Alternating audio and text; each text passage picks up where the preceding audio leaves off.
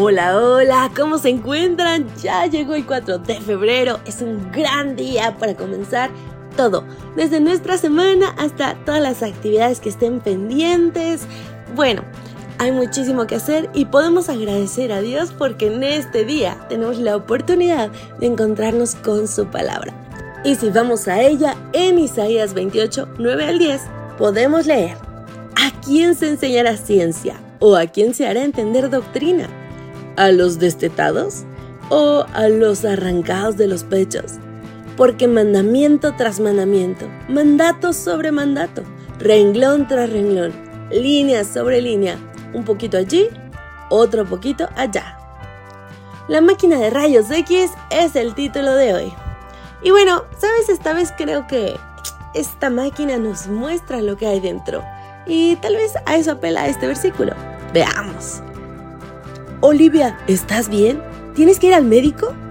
Luego de toser durante seis semanas y que mis pulmones dolieran con cada inspiración, comencé a estar de acuerdo con mis amigos. Quizás debía ir al médico. El médico, preocupado por mis síntomas, me mandó a que me realizaran una radiografía. Entré a la sala de rayos X, me puse un pesado chaleco antirradiación y me ubiqué frente a la máquina de rayos X. La máquina hizo un breve zumbido y se detuvo.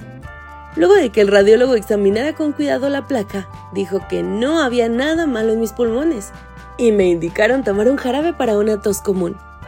Las radiografías nos pueden decir más que cualquier médico, porque un médico solo mira la superficie y escucha lo que le decimos.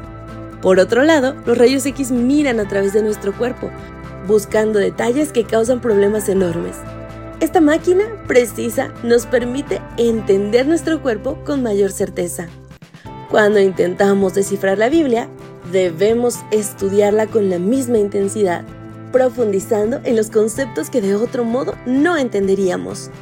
Los estudios temáticos y los comentarios pueden ayudarnos a aprender más de la Biblia que si solo leemos un versículo aquí y otro allá. Tener un cuaderno de lectura y subrayar versículos confusos nos puede ayudar a aprender más que con solo leer de corrido toda una historia. Las mismas estrategias de estudio que nos ayudan a que nos vaya bien en el colegio nos pueden ayudar a aprender del libro más importante de los tiempos. Cuando nos cansamos de escuchar las mismas verdades bíblicas, una y otra vez, es hora de dejar el estetoscopio y tomar el chaleco pesado. Hay que examinar más de cerca. Mis queridos amigos, muchas veces nosotros mismos no conocemos lo que hay en nuestro corazón. Pensamos tal vez que lo estamos haciendo bien y nos justificamos, decimos tengo las mejores intenciones y mira, yo estoy tratando.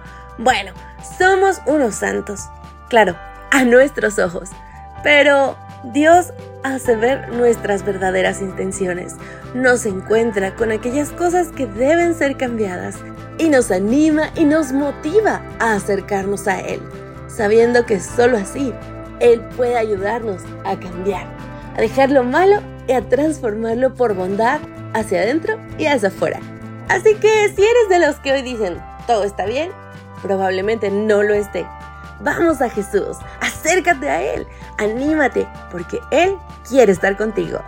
Te mando un fuerte, fuerte abrazo, que pases un día maravilloso. Maranata. Gracias por acompañarnos. Te recordamos que nos encontramos en redes sociales. Estamos en X, Instagram y Facebook como Ministerio Evangelike. También puedes visitar nuestro sitio web www.evangelike.com. Te esperamos mañana.